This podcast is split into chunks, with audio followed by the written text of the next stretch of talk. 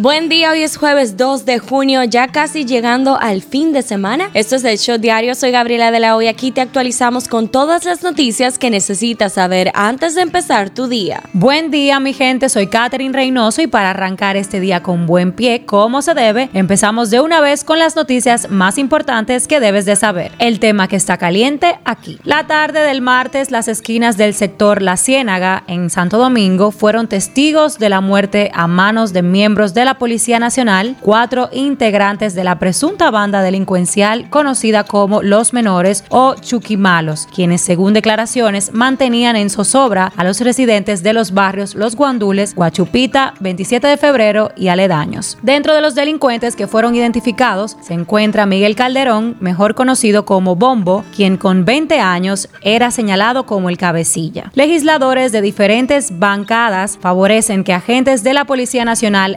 enfrenten a delincuentes en todos los escenarios y los mismos métodos agresivos que ellos usan. Legisladores oficialistas de oposición estiman que si no se actúa con mano dura, entonces serían los antisociales los que asuman el control de las calles y sectores completos. El tema que está caliente allá. Tras seis semanas de testimonio en el condado de Fairfax, Virginia, un jurado falló el miércoles a favor de Johnny Depp en su demanda por difamación contra su ex esposa Amber Heard, reivindicando su postura de que Heard fabricó afirmaciones de que Depp abusó de ella antes y durante su breve matrimonio. El jurado también falló a favor de Heard, quien dijo que el abogado de Depp la difamó cuando calificó sus acusaciones de abuso como un engaño. Los miembros del jurado determinaron que Depp debería recibir 10.35 millones en daños, mientras que Heard debería recibir 2 millones de dólares. Amber Heard dijo que está desconsolada por el veredicto y agregó que la decisión es un revés para las mujeres, según un nuevo comunicado de la actriz. Johnny Depp dice que dijo la verdad y el jurado le devolvió la vida con el veredicto de ayer, según un comunicado de el actor. Esto es lo que está trending. Juan Luis Guerra desligó este martes su nombre y marca personal de empresas de inversiones, de asesoría financiera y de criptomonedas. El músico dominicano dijo que cualquier publicación usando su imagen para promocionar las inversiones en las criptomonedas son totalmente falsas. Elon Musk, director ejecutivo de Tesla, ha enviado una carta a los empleados que hoy circula por las redes sociales en la que les exige regresar al trabajo presencial o marcharse de la compañía. La actriz Carla Fatule dejó este martes entristecidos a sus seguidores al revelar que desde hace 13 días su vida dio giro del cielo a la tierra por un problema de salud del que todavía no tiene un informe concreto. El grupo masculino surcoreano de K-pop BTS aprovechó este martes una visita a la Casa Blanca invitado por el presidente Joe Biden para denunciar el racismo contra personas de origen asiático en los Estados Unidos. Desde este miércoles primero de junio y hasta el 31 de diciembre, la gasolina en la ciudad de Nueva York estará exenta de impuestos en una medida aprobada por los legisladores estatales. La exoneración será de 16 centavos por galón. El costo promedio de la gasolina en Nueva York es de 4.93 dólares por galón, equivalente a 271.88 pesos dominicanos. La Fiscalía General de Nueva York mostró este miércoles mano dura contra el sector de las armas de fabricación casera, sometidas a una legislación muy restrictiva en el estado, y ordenó a casi una treintena de empresas que dejen de vender piezas o se expondrán a multas. Las armas de fabricación caseras, conocidas como ghost guns o armas fantasmas, permiten a partir de kits con piezas ensamblar armas que son difíciles de rastrear para las autoridades, dado que carecen de número de serie y suelen ser utilizadas por personas que legalmente no pueden acceder a armas. La cantante y actriz Jennifer López está preparada para recibir las altas temperaturas y desde ya dejó a sus seguidores sorprendidos con un bikinazo mostrando su acostumbrado sexy y tonificado cuerpo. Modo verano activado. Escribió la también bailarina de 52 años, recibiendo más de 2 millones de likes y supera los 25 mil comentarios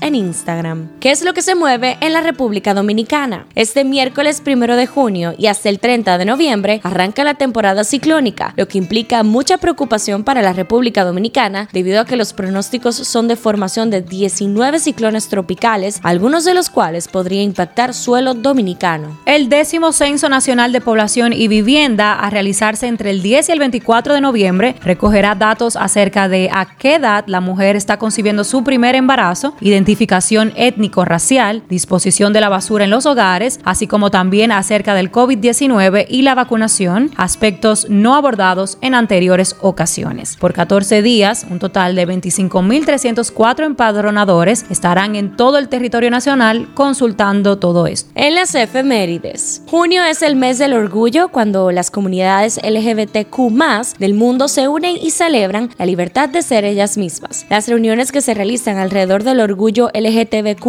tienen sus raíces en la ardua historia de grupos minoritarios que han luchado durante décadas para superar los prejuicios y ser aceptados por quienes son. Politiqueando un chin. El proyecto de ley que pide la entrega del 30% de los fondos de pensiones a los trabajadores fue tomado en cuenta este martes por primera vez al ser enviado a una comisión bicameral para su estudio luego de que fuera reintroducido por tercera ocasión hace un mes por el diputado del Partido Reformista Social Cristiano, Pedro Botello. El presidente Luis Abinader emitió mediante decreto la declaración de interés nacional, la intervención y establecimiento de nuevos museos, que estará a cargo de la Dirección General de Museos en su calidad de órgano desconcentrado del Ministerio de Cultura. Los legisladores que conforman la Comisión Permanente de Asuntos Municipales de la Cámara de Diputados presentaron este martes un informe favorable a un proyecto de ley que crea la provincia Ramón Matías Mella y divide en dos a la provincia Santo Domingo. El diputado por el Partido de la Liberación Dominicana, Ángel Esteves, sometió este miércoles un proyecto de ley que busca crear el Banco de Leche Materna, mediante el cual buscan impulsar la lactancia y ofrecerles una serie de incentivos a las madres lactantes y las donantes de este preciado alimento. Con la presentación de la Política Nacional de Innovación 2030, encabezada por el presidente Luis Abinader, la República Dominicana se encamina hacia una transformación digital que busca asegurar su competitividad y sostenibilidad. Hablando un poco de salud, las autoridades sanitarias de Haití informaron hoy de que investigan un caso sospechoso de la viruela del mono que de confirmarse sería el primero en el país. El caso fue detectado en la ciudad de San Marc, a unos 85 kilómetros al noroeste de Puerto Príncipe, el pasado 27 de mayo. El Departamento de Justicia de Estados Unidos apeló este martes la sentencia dictada al pasado abril por una jueza federal de Florida que invalidó el uso de mascarillas a bordo de aviones y otros medios de transporte público, informaron medios locales. Un shot deportivo. República Dominicana competirá por primera vez en un campeonato mundial de playa con las jugadoras Jubilet Payano y Gineiri Rosario en la edición de Roma que se disputará del 7 al 20 de junio. El español Rafael Nadal volvió a demostrar que es el rey de Roland Garros con una victoria en cuartos de final sobre el serbio Novak Djokovic, número uno del mundo y defensor del título. Nadal y Berev se medirán por un puesto en la final el próximo viernes en una rivalidad que domina el español por 6 a 3. Pasa en TNT pasa en el mundo. Una anciana falleció y dos hombres resultaron heridos el martes cuando una discusión entre dos mujeres estalló en un tiroteo en un campus universitario después de una graduación de la escuela secundaria allí, dijo la policía de Nueva Orleans. El jefe de la diplomacia del régimen chino prometió este miércoles que trabajará junto a Rusia para promover la democracia real en un nuevo afianzamiento de los vínculos entre Beijing y Moscú. Albania prohíbe desde ayer las bolsas de plástico de un solo uso, una medida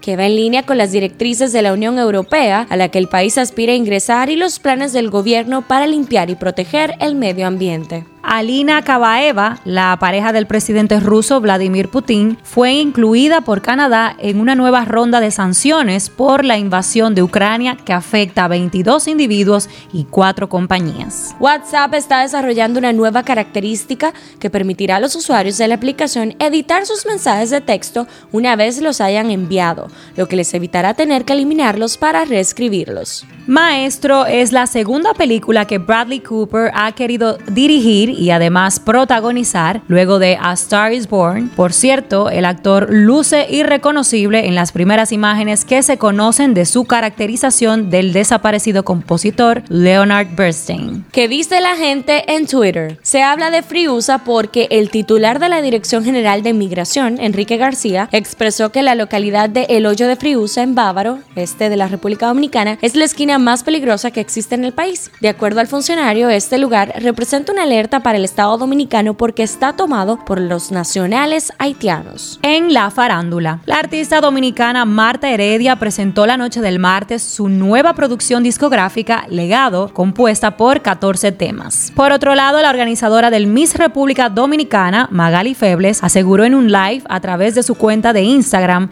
que el país tiene hasta hoy para oficializar su intención de ser sede. Estreno del día. Top Gun Maverick, la secuela del clásico de los 80, registró este fin de semana uno de los mejores estrenos de los últimos años en cines de los Estados Unidos al recaudar 160 millones de dólares, siendo este el mejor debut en la carrera de Tom Cruise. Suenan campanas de boda. El cantante puertorriqueño del momento, Bad Bunny, acaba de estrenar el video musical de su tema Titi me preguntó, en el cual se casa con su novia Gabriela Berlingeri. Cifra del día, 115.31. El precio del barril del petróleo de Texas cerró este miércoles a 115 dólares con 31 centavos, superando los límites que puso el gobierno para mantener el subsidio y no traspasar sus costos reales a los consumidores. Este shot llega a ustedes gracias a Harina Mazorca. Esto ha sido todo por el día de hoy. Recuerden seguirnos en nuestras redes arroba el punto shot para más actualizaciones durante el día. Nos vemos cuando nos escuchemos.